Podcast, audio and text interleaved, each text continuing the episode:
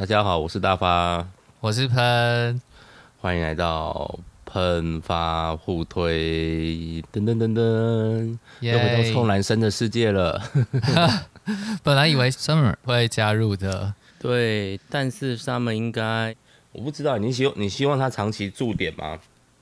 像这种主题，感觉就蛮适合 Summer 一起聊的啊。哦嗯、对，今天的主题是《鬼面之刃：无限列车。》我又要去找一次主题曲了。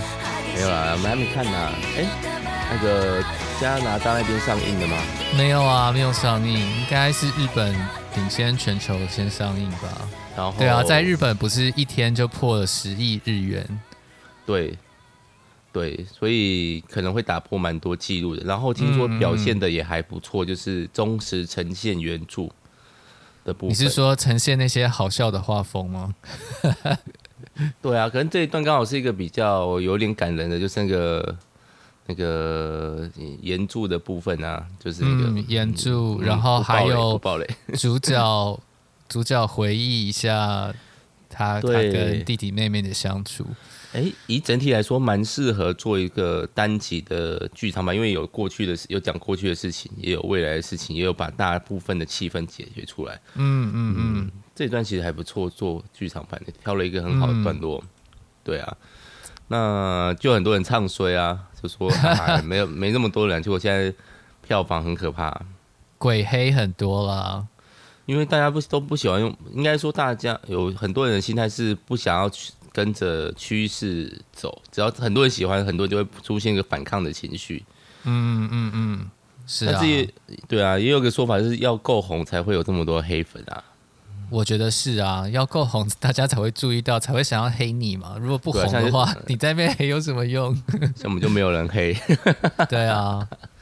像个教混小本本就有人黑，好棒哦，好羡慕哦。哎，他们谈的话题比较有争议性啊，我们这边比较没有那么有争议性。对啊，没关系啦。嗯、但是我们那个，嗯，每次最近收听率开始有点降低，我在怀疑是不是大家台湾这边开始开学了，所以大家没有时间听我们的节目。我们也没有很用力的宣传啦。对，哎、欸，我觉得我还蛮用力的，相较之前，哦，可能心态上有点转变吧，就是那个有了正职工作，我觉得好像不会被念的，就开始大肆的宣传，哦哦哦，某种程度上露出本性啊，嗯、因为这些东西都就就算是那个应征前前两天我一直在做啊，哦，对，运气很好，嗯哼哼，对啊，所以大发前几天说。如果宫崎骏毛起来做一些比较直观的东西，搞不好就赢过鬼灭了。对，那其实是一个推推特的内容，就是我很希望鬼灭这次卖的很好，打破了很多之前功劳宫崎骏创下的很多的记录。那宫崎骏一不爽，说不定就会回头做一些很直观的东西。因为对啊，说说实在，最近的作品是比较偏文青一点，比较小品啊。连最新的一一部啊，他现在还在做的那个剧名超长的，我找一下。嗯嗯。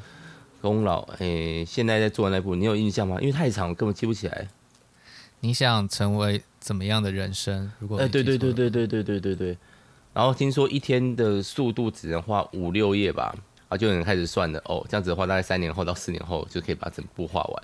以那个进度的话，因为他即使真的这几篇，呃，那个上一篇是什么？风起，对，已经是二零一三年了。对，然后再上一篇是波妞，是的。然后就千寻，还是呃霍尔，哦，还有霍尔。对，我们现在这边说的不是吉普力的，而是以宫崎骏为。导演的部分，这是他个人的指导作品。对，好，其实来更正一下哈，嗯、叫做你想活出怎样的人生？哦，对啊，这个就很很文青感。对啊，然后我觉得。嗯，就是因为其实要先讲，就是吉普力不等于宫崎骏嘛，大家应该知道这个概念嘛。嗯嗯嗯、但是很多圈外人会把它搞混，很多的作品会啊，反正那个画风就是宫崎骏的作品，不是哦。那，吉普力是一个工作室，然后宫崎骏是里面的导演，虽然吉普力是他带出来的啦。嗯，其实吉普力大部分的作品他或多或少都有参与了，有啦，但不见得是有指指导，或者是有非常深入的参与。譬如说，像是《萤火虫之墓》，他就没有什么参与。哦，那一部我是不太想看第二次的，希望哪一天，嗯、希望不用聊他。那如果像是其他的，譬如说像什么《星之谷》啊，《地海战记》啊，《街舞少女》嗯、这种，宫崎骏他们都他都有参与企划或是制作等等。那但他不是导演，哦，所以基本上风格还是有些不太一样。对啊，因为其实，在那个什么上一次，我有一次在玩一个活动，就是。你希望喷发互推的作品，然后可以让我们聊的，然后就有人说宫崎骏的作品，然后就用了一张是吉普力所有吉普力的作品，但是不是宫崎骏指导的，大家就会觉得，哎、欸，这真的是吉普力吗？但是没人吐槽我，我觉得好难过哦。啊、我记得玩的这个梗没人理我。只有只有喷说，哎、欸，这些都不是宫崎骏的吧？没关系，我们的知名度还不够。没关系啦，这个 OK 的。大家可能觉得很开心啊，哎、欸，我也想听这些作品。对，其实有些作品我觉得不输宫崎骏本身的，像一个嗯，辉夜姬，我们风格很有趣哦，很值得一看。对，辉夜姬是我少数还没看的。嗯，我这几天在吉普力马拉松，哦，所以就很快的看完了《风起》《借物》《红花坂》，还有复习了一下《魔女宅急便》。哦，有没有很直观啊？《魔女宅急便》其实《魔女宅急便》我觉得很小品哎、欸。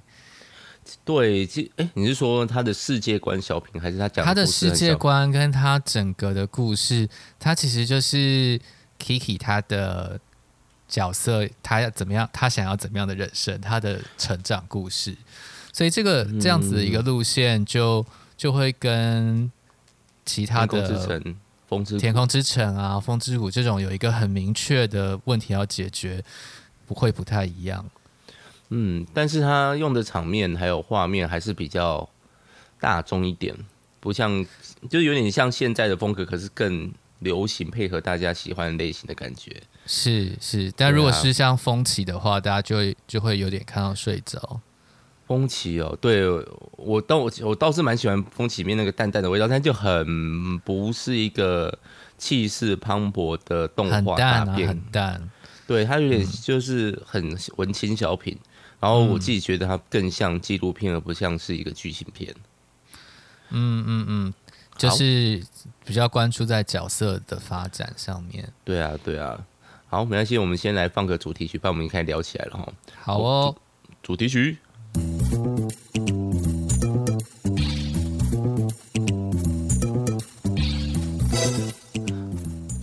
好，其实空白也不用空那么多。对啊，好，所以刚刚讲到了什么？讲到了那个功劳的一些风格的改变。嗯，但是我其实还是觉得他的作品蛮有趣的啦。对啊，嗯，基本上我觉得都非常高水准。对，像波妞的画面也是让我觉得蛮惊叹的，很漂亮哎，欸，非常漂亮。因为听说这次全部手绘，我是看完整部了以后才知道，原来这次是手绘的版本。嗯嗯嗯，而且它的背景是用粉蜡笔去画的，嗯，很明显，所以非常柔和，非常让人非常舒服的感觉。但我觉得他有些很厉害，他就是那个有一些分镜稿让我真的是佩服，不一个年纪这么大的导演还可以想得出这么流畅且活力充沛的分镜，特别是那个波妞在海浪上面跑那一段，追着那个李莎和那个哎男主角名字 sask。中介，中介，中介，对对对。的那个那一段真的是活力充沛，嗯、然后嗯，接近我自己觉得是目不暇接啦。对啊，对啊，其实对啊，其实宫崎骏的作品都很常会有这种连续，然后快速，然后感觉让你无法感觉到它分镜的部分的有点类似一镜到底的顺畅画面，我觉得这很厉害。嗯、风起我倒还、嗯、还还没有想到有这个画面。风起好像还好，因为它本来就不是这种快速的东西。嗯嗯嗯嗯。可是像那个、呃、像是魔法公主就很多、嗯、战斗场面都非常的流畅。然后像千寻，大概就是跑下他们那个城，跑下那个跑出来那一段，嗯、就是追、走在走在水管上面了。对，我我觉得这真的不是一个哦。还是这个老人还是不是老人？分镜非常厉害，分镜。但是这个东西可能要慢慢成觉响哎，毕竟他最新的一个应该没有什么战斗画面吧？光看名字就觉得不太有可能有战斗画面。嗯嗯嗯嗯，对啊。那其实我们刚刚就讲到，这其实不是坏事啊，因为其实作品还是多样化，但就比较不是符合现在一般的大众的口味需求。是啊，因为大家基本上都还是想看一点战斗场面，想看一些比较明显的冲突，然后主角去解决这些冲突。所以要打一下啊，但是像风起就没有打，然后波妞其实也没有什么打。对，波妞有种那种高高举起、轻轻放下的感觉。而对，波妞其实也是比较小品一点。对。当然，他用一个我觉得很好的解释，或者他一个目标，虽然我不确定这是后来的解释还是目标，就是他说这个其实是拍给五岁小孩看的电影，是是没错。所以如果是拍给五岁小孩看，我反而能接受这种轻轻放下的，因为太过冲击的画面，其实对小朋友是一个负担。对，其实如果仔细去想想那些幼幼动画啊，或者是节目的话，你就会发现，在节目当中几乎都没有什么非常有压力的冲突。对啊，上次说，其实故事需要有一个冲突才会开展嘛，嗯、就是有冲突才有故事可以讲。但是在幼幼片当中，呃，冲突都是很简单的，很简单、很简单的东西。嗯，大发刚刚说什么？我本来要要说，就是我跟最最近尝试，因为要照顾小新的时间，可以拿来看卡通的话，就可以一兼二顾。哦，然后可是呢，小新上次在看那个。夏日大作战的时候，那个 Love Machine 就是恋爱机器在集结起来变成超大只的时候，那时候小新在我旁边，他就爆哭，他觉得这个画面很有压迫感。嗯，对，而且加上我们家是因为用投影机看的关系，所以它就是一个很大的画面，他就很很那个很就哭出来。然后我就发现小新对于小朋友的共感力或是那种同理心。还蛮强的，很强很强。对、嗯、对，他就会看着，比如说我们第一个就想说，好，我们今天看一个比较温和一点，龙猫应该蛮温和的吧？豆豆龙是大家的开心回忆。结果呢，那个小梅那个妹妹，嗯，在自己落单然后去探险的时候，她就一直在问妈妈呢，为什么没有大人陪她妈妈呢？然后他就看到下意识看到那个龙猫，然后张开嘴巴在睡觉这件事，他就开始哭。对。然后包括这次波妞也是那个中介一个人跟泼妞，他就觉得这个东西好像不太对劲，为什么没有大人陪他？好可怕，好可怕！他就哭了，泪流满面的哭了。对，其实只有看那一下下而已，真的。其实只有看前面十五分钟，也没有什么太可怕的画面。嗯、我们想说这个很可爱。对，他就我其实只想说，婆妞已经是非常非常没有压力的一部电影了。对啊。但是，对啊，像像可能就是有小朋友，他会把它放入自己的角色里面嘛。嗯嗯嗯嗯嗯，他也非常推波妞啊。对，我是非常喜欢波妞的。我觉得在所有宫崎骏作品里面，我会把它排在第一名。哦，因为我们之前做了一个做了一个投票嘛，就是对呃宫崎骏的冷门番。然后我们选红猪或是婆牛，其实这两部都非常好，都有一点小品的味道，而且是非常不宫崎骏的宫崎骏，也就是跟他其他作品很不一样。对，但是我觉得都难得。我觉得这部跟跟其他真的是很不一样，因为他真的完完全全的，就像我们刚刚说的，他用一个不是很有压力的角度在说故事，是小朋友的角度，然后。故事的核心其实就是两个小主角怎么样找到他们的人生，怎么样去发展他们的他们想要的生活。嗯，要讲一下剧情吗？波妞其实只要讲到宫崎骏，大概就不是冷门番的啦。是啊，是啊。但是我在找感想的时候蛮有趣的，呃、就是在动画专业里面很少人聊波妞，大部分知道在哪里聊吗？嗯，在电影版里面才在聊。哦，很特别的一件事情，就是他大家认为他是不是一个标准类型的 A C G，大家就就嗯，你换一个说法好了，就是他不是圈内的，他是圈外的。啊哈，也就是、欸、其实宫老本来就觉得他自己的电影不是所谓的动画，而是电影。嗯，他是用一个比较高的角度去看自己的作品。当然，我们不会说动画本来就比电影差，对啊，你可以说有点臭屁，但是呃，你也可以说他本来就是用比较高的一种眼光去审视自己的作品。对，嗯、只能这样讲了。鬼灭加油！鬼灭加，鬼灭加油哦！嗯，所以你也可以说，那个分隔点在于说，是不是一般大众都可以接受，一般大众都可以愿意来看，而不是只有少数的人。那我觉得，基本上宫崎骏的作品大概都可以做到这一点。对，能做到这一点的，嗯、大概也只有迪士尼。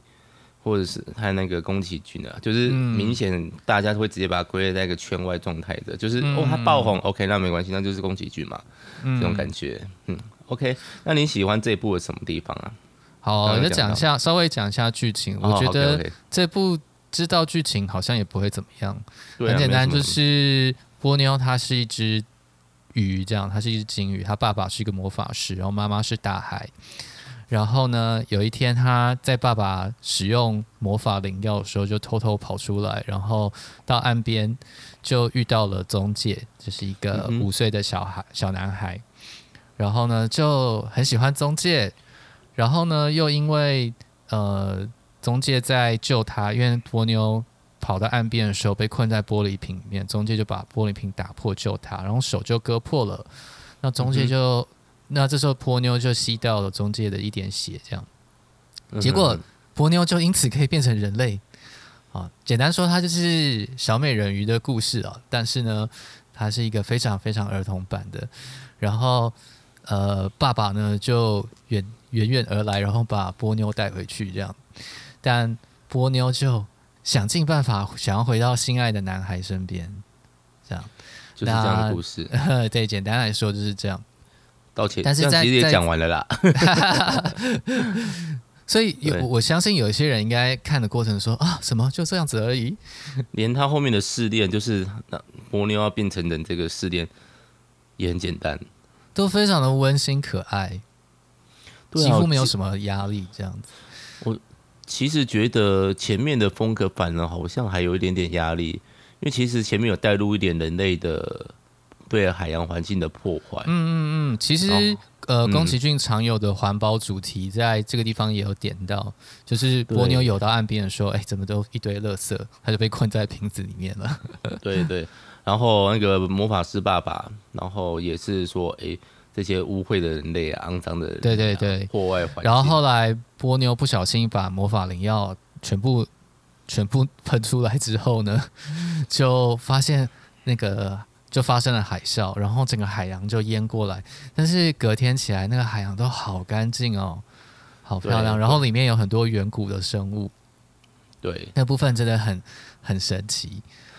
而且里面人都一副哦无所谓啊，我就一种很违和的感觉，就是一个成人的角度，大家不是这时候应该一个国家机构跑出来的吗？应该要处理一下这件事啊。我觉得就是很小朋友的角度在看这些事情，就是没有什么太多。成人世界要来摄入的部分，完全是用中介的角度在看这整个发生的事情。大家都笑眯眯的世界。然后讲一下两个主角哈，我觉得两个主角真的蛮可爱。嗯、然后呃，第一个就是中介哈，中介是一个五岁的小孩，然后妈妈在养老院工作，那他就在养老院隔壁的幼稚园上上学。对，那特别的是呢。嗯宗介并没有叫爸爸妈妈、爸妈，而是叫名字。名字哦，对，有些人喜欢用这个，就是表示他是一个独立的个体，不需要屈就。不，他们以他们角度是不用被家庭的规定所捆绑。嗯，对。那显示在中介这个小朋友身上，就是他其实蛮成熟的。嗯哼，从整个电影来看啊，中介就是一个很像大人的小孩。然后做着一些呃，好像很大人的事情，然后他连他的情感表达也是蛮冷静成熟的。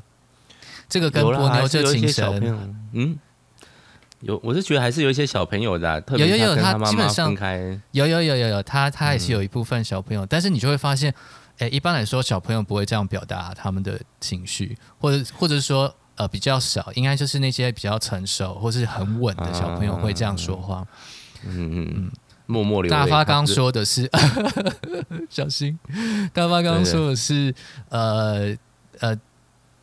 中介妈妈在暴风雨的晚上想要跑出去，跑跑回去养老院看一下老人，然后中介就说他要跟着去，然后结果妈妈就跟中介以说说之以理，这样，哎，中介也可以接受哈。对，犯法了，嗯，妈妈犯法了，怎么可以让五岁的小孩在家？而且是两个，两个，还是两个哦，一个还不知道是从哪里捡来的奇怪小女孩。所以那个部分就蛮好笑，就是他们把波妞捡回来之后，呃，妈妈好像没有特别问什么这样。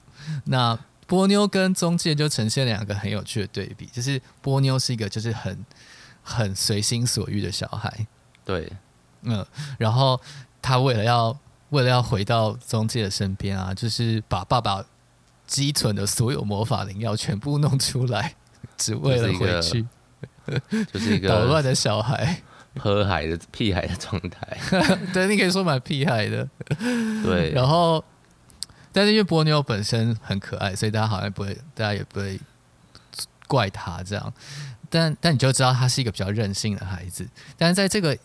呃，电影的过程里面就会发现，呃，波妞变得慢慢有一点中介的影子，就好像比较能够听到、去理解别人的感受，然后去变得比较有同理心。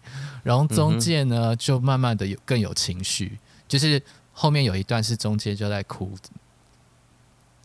嗯、呃，对，因为他找不到他妈妈。对对对对，然后这是他在整部电影里面最明显的情感的表现。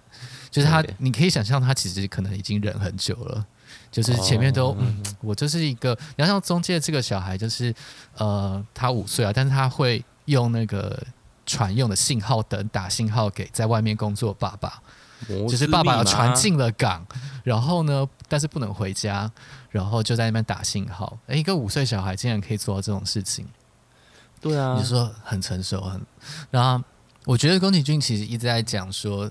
小孩其实可能比大人可以更成熟哦，因为他们情感上也更直接啦。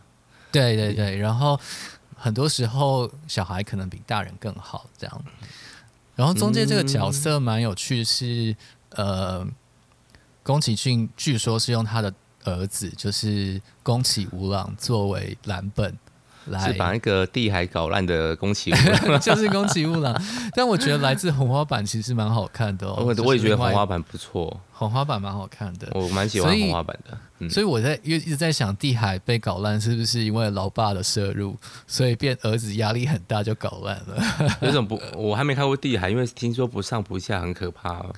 我对那时候对宫崎 宫崎骏或吉普力有一个希望只看经典的那个，但啊就是很怕我对吉普力会因为这样坏的印象。哎呀，对，真的是好，所以所以我可以想象，就是因为中介爸爸一直都不在家，有可能呃，就就其实就蛮像蛮像宫崎吾朗的。你可以想象以前小时候宫崎吾朗在家里，然后宫崎骏都不在家，都在外面工作。所以我一直在想说，这是不是宫崎骏写给儿子的道歉信？哦，呃，就是啊，不好意思，就是把你的电影搞烂了，但是我还是觉得你很棒，所以把你放在下一部电影里面。哦，真是温柔的想法。对啊，不过这也蛮符合像圣经里面所说的嘛，你要回转向小孩子嘛，那个单纯哈，或者那个、呃、把那个情绪寄托，特别是。我自己当爸爸以后就觉得，哎、欸，小朋友真的是单纯，有单纯的强那个坚强，或者是那个所在的那个潜力。嗯，嗯对，我觉得那个东西就是会在这一部里面看到小朋友那个。其实，因为主角就是宫崎骏的主角，其实一直都蛮有那个动力的啦。嗯嗯嗯，只是用用那个在波妞里面，他把它变得更单纯一点点。嗯，包括里面几乎就是这部剧里面没有任何的坏人，几乎没有。也就算有，后来也是摸摸头道歉，说我不好意思吓到你们了。他也没有做什么坏事啊，嗯、对啊，他其实没有，对啊，他就是一个大人而已。对啊，我觉得这一部就是一个很温馨、单纯，然后有点看完有点，我自己有点失落的作品。失落吗？就是呃，毕竟我们都不可，我自己不太可能回到五岁的角度看这件事情的。嗯。他有很多的画面，当然是很好，很温馨。可是就就像我前面讲的，好像他要讲什么，可是就是一种，然、哦、后好吧，就这样子的感觉。好像应该要讲一下环境的，嗯，嗯，那就这样吧，这种感觉，嗯，就一种好像要讲好多事情，可是到最后就，嗯，结束了。我连结尾都，嗯嗯啊，结束了。看一下时间，因为他们最后要去找妈妈的时候，那个爸爸就出现说，我们要给他最后一个试炼，Yeah。然后我讲说，哎、欸，要讲试炼，哦。所以还有一段哦，一看剩十二分钟，嗯嗯，就是没多少时间了。这个试炼会很困难吗？很明显的，最最最冒险、最恐怖的部分，其实在前面开车的部分，妈妈开车超级猛。嗯，妈妈吃菜超厉害的，大概就是那个头文字 D 的状态。这个妈妈去开头文字 D 或是那个 Fast and Furious，应该都没有问题。对，就是一个很可怕的状态，然后画面也是真的一直在那边快速移动。我不知道，因为是用小朋友讲角度在诠释，所以是一种哇，很东西很欢乐的，嘿，很欢乐的样子。嗯嗯嗯对啊，那我觉得，可是你，你如果想说，如果他真要说一些严肃的东西啊，其实宫崎骏已经做过这些事情了。哦，这倒是，嗯，对，譬如说像《风之谷》啊，或者是像《魔法公主》，这些都很严肃，或者是。呃，反战的话，或者灵动城堡也算够严肃了。那这些东西其实都讲过了，所以有没有办法用一个很返璞归真的角度来说一个故事呢？就非那么的纯粹。我也不，我也不、这个、不要说我要跟你说什么道理。这个事情就是这么的简单。你要看大场面，你要看互相厮杀的，你要看那种英雄主义式的，其实《风之谷》啊，《魔法公主》都有啦。嗯。你要看更强烈的试有试炼感的，嗯，神隐少女、神神隐少女也有啦。是啊，对啊，其实是啊，嗯嗯，所以其实大家也可以不用期待下一步有什么大画面了啦。这样子讲哈，对，其实波妞的大场面还是蛮蛮漂亮的，很多很就是海浪那一半真的是看到鸡皮疙瘩。对对对，嗯，而且那一段还蛮有巧思的哦，就是呃波妞的音乐主题。波妞的，音乐主题本身就是一个很简单的噔噔噔噔噔噔噔噔噔噔，好，然后呢，在海浪那一段呢，他就把它变成一个华格纳式的。如果大家有听过一首曲子叫《女武神的飞行》，他就是把这个主题变成像女武神的飞行那样子的，用铜管的声音去带出那个海浪的那个波动，很壮阔。可见他想要做找到男朋友这件事情是 女武神般的飞行，气势万钧的。就是看的时候也会想，只要找个男朋友需要把画面弄得这么大吗？也许这是小朋友想象的世界啊。对啦，把海浪看成云也是很小朋友想象的世界。嗯嗯嗯嗯，没错。或者是对啊，就像现在我们已经不太会去看云，哎、欸，天空的云说，哎、欸，这长得像什么？这长得像什么？就哦。会下雨哦，不会下雨。嗯、对，可是对小朋友他们眼中还有各式各样的东西，无法抑制的想象力。对，就是这个世界本身还是有魔力的。比如说 enchanted，、嗯、呃，比如说讲魔力这件事情。好，等我一下，我们家的中介要进来哦，等我一下。耶，走嗨，中介。你要跟我们一起聊波妞吗？你看波妞不是有一点害怕吗？哈喽，你跟干爹说哈喽。Hello，嗨，小新。好，你有要说话吗？没有话让爸爸听可以吗？嗯，好。那么刚刚聊了两边？聊到他们的世界还是很丰富、有想象力的哈。哦，对对对，说、嗯、说那个有魔力的世界。呃，譬如说在在魔魔女宅急便里面啊，就是 Kiki 到后面怎么突然就没有办法没有办法飞了，这然后他也听不懂他的猫说什么，好像在那个在那个现代世界里面就失去了魔力，就没有那种呃什么事情看起来都是不太一样的感觉。但是如果从小朋友的角度看，就是每个每个东西其实都很神奇，都很厉害。嗯，嗯，对啊，在我们讲那个电影或是故事节奏，我们都希望主角经历了什么，所以有所成长。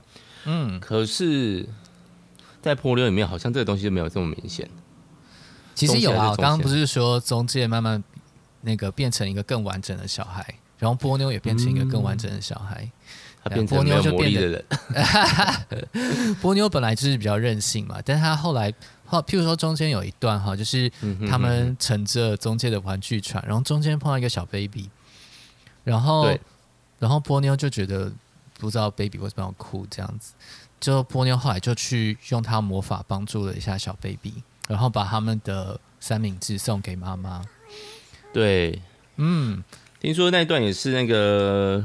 电影的副的副名称，我何其有幸活生在这世界上的那个标题的来源说，哦，对对对对对对，嗯嗯嗯，所以我从那个地方就可以看得出，其实波妞就越来越有同理心，他就不会再再只为只是为了自己的世界而活，而是能够看到别人。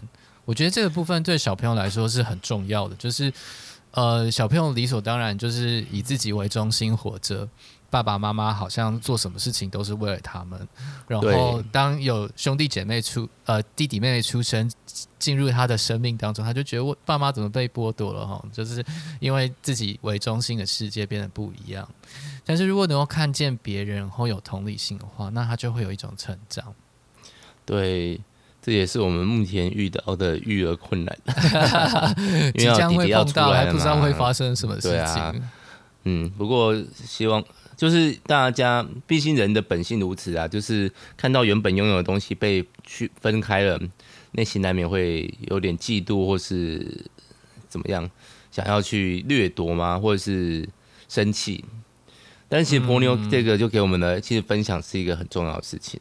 是啊，把自己的东西分出去。嗯，然后中介是本来一个就可能当初被迫成长成一个很成熟的小孩，对，然后可是。他就能够越来越多面对自己的情绪，就是哦，他其实真的很不想要妈妈走。然后当他看到妈妈车子在那边停着，然后妈妈不在里面的时候，他就真的哭了。这个不崩溃也很难呐。对 对对，妈妈跟人家聊天，什么东西？呃，所以就是就是呃，中间就真的。他知道说哦，他他其实是很希望可以跟妈妈在一起这样，对，然后、嗯、哼后来就波妞就嗯不知道怎么样就睡着了，然后中间就更有勇气，我觉得这个是一个很好的角色发展，这样，嗯嗯嗯，所以这些东西都是很很小又很微妙，但我觉得对小朋友来说是很好的东西，对，因为。就是一个慢慢的成长嘛，我觉得宫崎骏在这部厉害的一点，就另外一个点就是，他所塑造来出来的小朋友，并不会让你觉得他是在大人假装小朋友的东西。嗯嗯嗯，其实宫崎骏这也是他的拿手好戏，我觉得是是，包括你看他前面的龙猫，或者是嗯、呃，其那个叫什么，嗯，就是千千寻，他其实对于那个年纪层的诠释都还蛮到位的。嗯，我不知道是因为自己年纪大了，我不知道如果是身为同辈的话，会不会有一样的感觉，说，哎、欸，自己被同理，或者是我可以感受到那个冲击感。但我觉得他在做这些东西的时候是不刻意的，包括我觉得在他们的那个吉普力博物馆，你有去过吗？我没有哎、欸。嗯，它其实里面就是非常多那种童心的东西，包括整个房间里面的猫巴士，就很多小朋友在里面玩，然后很多的小金棺，然后它就像一个小小迷宫，不是一个很大型的，哦好，不是一个很大型的欢乐游乐场，它是一个很温馨的，像用用日本说法的话就叫箱庭，小小的空间里面装了各式各样的机关，都可以诠释出宫老这个人的。童童心，或是他那个嗯，嗯那个赤子之心，嗯，导致他现在没办法认真的退休。对啊，每次就出来就喊喊说我要退休了，然后大家就会期待他做出类似之前那些，比如说魔法少女、魔法公主啊那种大场面、大讲一些很严肃话题的。但是说功劳越来越童心吗？或者不是、啊、越来越退步吗？或者是他们要做这些大画面？其实我觉得是心境上的改变啊。嗯，对了，对啊，不要再做一样的东西了。鬼面大概刺激不了他吧？可能不会，他可能就拿出魔法公主。对啊，都要八十岁了，我觉得他留给我们的东西已经很美好了，所以大家也不一定啊，就去看旧的东西也很好啊。也不一定啊，像一个什么 Mad Max 啊，也是个年纪很大的导演。哦，George Miller，对啊，Miller, 嗯，现在再做出来还是雕。那个打打拍打翻一堆现代年轻导演啊，人家玩画面还是有画面，人家玩色彩有还是有色彩，人家玩视觉、哦、那个那个色彩真的非常漂亮。对啊，玩的那个气势之磅礴，不是现在几部还还是虽然剧情很肤浅呐，但是那个画面就是那个呈现度完全不会输给现在任何的一个大作啊。那也是看到会觉得鸡皮疙瘩的状态。对啊，倒是希望他可以用想象的世界再一次用。比如说分镜或一些大画面来玩这些东西，嗯，那我们可能就看他有没有想到好东西了，嗯、或者是我们可以期待一些新导演啊，像细田守就蛮令人期待的、啊。哦哦，嗯、但是他最近也是走偏家庭路线，所以可能跟之前也不太一样。我在想，会不会也是因为那个整个动漫产业在变化，用人力画这些东西已经慢慢式微了。然后，如果用电脑画，当然很多会这样会这样做，可是就是那个气势的磅礴感上面，可是还是有落差。我来猜、哦、我觉得可能还是要说看说故事的功力，就是你要怎么样用画面来说故事。哦、呃，精明，嗯、精明，可恶，好吧。有一个最、嗯、最好的例子就是《星际大战》啊，就是《星际大战》的前面的三部曲跟。呃，原本就是所谓的四五六集比起来，你就会觉得特效是更漂亮，但是故事说起来紧张感就没有那么好，就不会让你觉得那么让人投入。就是六七八嘞，七八九嘞，七八九嘞，我还不敢看，好吧，要看要看。七八九，哎呀，哎呀，真的不知道该说什么。如果你是星战迷的话，我只能说。嗯，真真的叹了好大一口气啊，好害怕！我还没看呢，我就看七而已，七就是一个中规中矩嘛，就是一个抠鼻状态。OK OK，然后八和九就不知道了，好害怕啊。好，那回到波妞啦，波妞还有什么想要补充的吗？缺点其实我们也讲了，就是在画面的东情感上面变得很很浅。如果要我们以我们的角度去看的话啦，如果你要找那些呃，就是很复杂。很很纠结的情感哦，这部没有啦，完全没有。或者从画面上面，希望有那种大场面、大制作、大其实是大制作了，然后互相对抗的其实也没有，没有。对我觉得可以呃用呃龙猫来比喻一下哈，跟它最接近可能是龙猫。对，龙猫也是小朋友的故事，但是其实，在龙猫的背后还是有一个很黑暗的东西在笼罩着，嗯、就是第一个是妈妈生病嘛，所以妈妈很可能。很可能过世，再来是呃妹妹的失踪，就是像龙猫，它本身在一个背景是当时可能很多日本的小朋友失踪，然后不论是他就单纯失踪啊，或是被绑架，所以龙猫它的故事有一个重塑历史的想法，就是这些小朋友失踪其实没有关系，那个我们会把它再找回来。对，还是嗯，所以它其实是一个比较好的。东西接走了，其实有这种感觉，呃、有一个更更好的结果。当然，你看龙猫结局是有在跟妈妈团聚的，对，嗯、呃，但所以就会有那个啊，龙猫死神论啊，是是是，所以它是有压力的。这个故事其实是有一些比较比较深入，或者说的是说比较负面的东西在。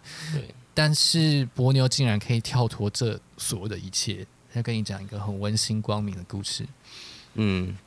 嗯，大概现也是也不是跟现在时代潮流也不太像啦，因为现在时代潮流就要讲一些比较负面的啊、深层的啊，然后去克服啊，嗯嗯嗯、然后 let it go 啊，in the 对，类似这种这种东西。但是其实婆牛就没有光，一直色调一直在光明，最黑暗就是来找男朋友这段。